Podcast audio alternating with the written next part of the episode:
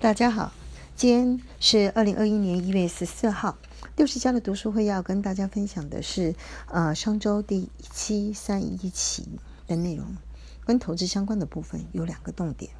第一个，大力光营运逆风的真相，为什么大力光在最近的一年，呃股价由大概五千块钱跌到每一股大概三千块钱左右，跌了大概四十个 percent。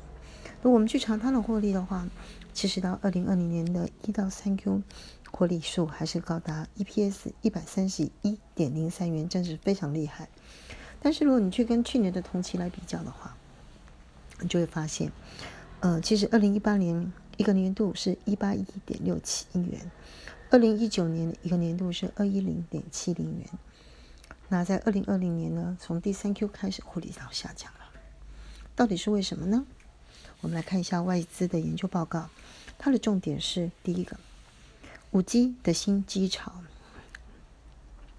由于五 G 的手机和镜头是冲突的，所以五 G 的新机呢，它的开发呢就走向中阶机为主，高阶机呢就没有戏唱了。对大力光来讲，就好像是一场被迫暂停的赛跑一样，眼睁睁的看着落后者进兵。所以结论。外资虽然认为大力光长期仍然乐观，但是短期还是先解码或观望吧。第二个要提到的比较有趣的是台塑四宝相关，他估计呢，二零二一年的获利呢，啊大概可以增加五成。为什么呢？主要原因有两个。第一个，油价已经有固定逆转上来，现在大概都维持在五十块钱左右。第二个，欧美由于疫情的关系呢，呃。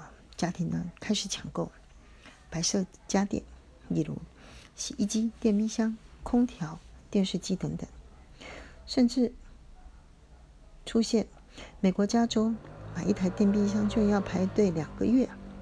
所以结论，建议加码台塑和台华。以上。